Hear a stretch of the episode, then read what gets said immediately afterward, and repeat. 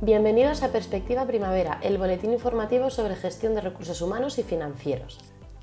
Soy Celia Prieto, senior de Fiscal Internacional de Mercer y quería compartir con vosotros mi artículo sobre las criptomonedas en la Declaración de la Renta de 2021.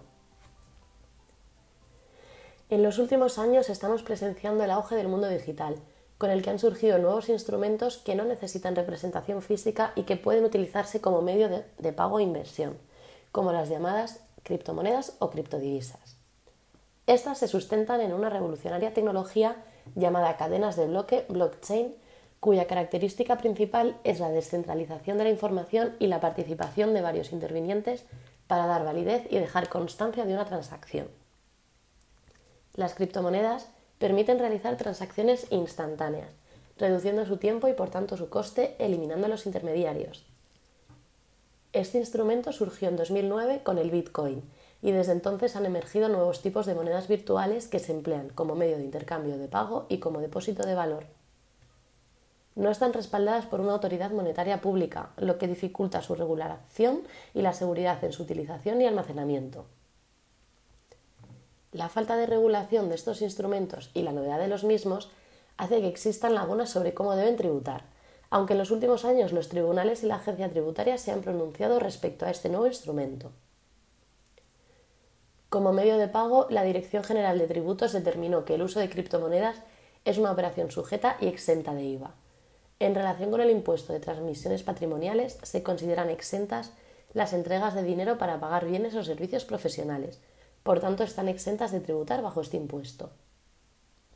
Como inversión o acumulación de valor, la práctica cada vez más común de adquirir criptomonedas a través de plataformas online que permiten su compra, venta, transferencia y almacenamiento puede generar ganancias o pérdidas patrimoniales en el IRPF.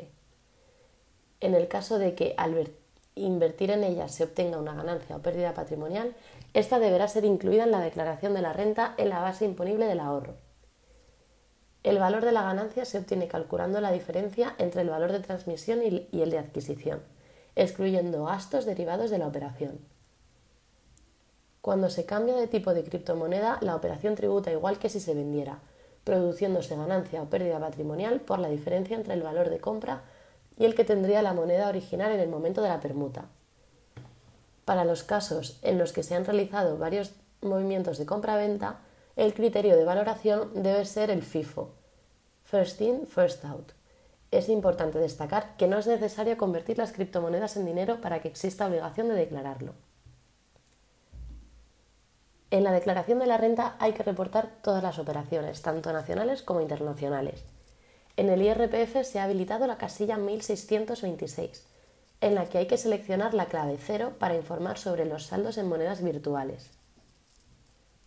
Cuando se realiza staking, es decir, custodia o depósito de criptomonedas, este servicio sí se considera una actividad sujeta y no exenta de IVA.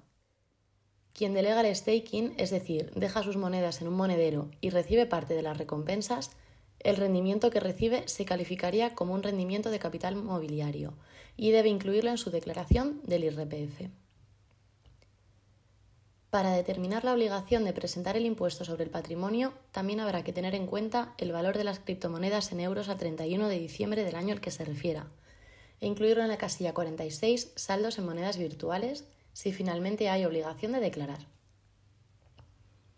Respecto al modelo informativo de bienes y derechos situados en el extranjero, modelo 720, aunque en 2021 finalmente no ha existido obligación de informar de la tenencia de monedas virtuales situadas en el extranjero, el Gobierno está ultimando el modelo 721 para la declaración explícita de las monedas virtuales en él, algo que se prevé que estará disponible para el ejercicio 2022 y se debe presentar entre enero y marzo de 2023. Las criptomonedas han llegado para quedarse y mientras se concluye su regulación, al menos en la Unión Europea, las legislaciones de los países no pueden obviar su presencia y su impacto en la economía. Es por ello que surgirán nuevas leyes que las incluyan dentro del marco legislativo español, por lo que, si disponemos de este instrumento financiero, debemos estar al tanto de las novedades legislativas en la materia.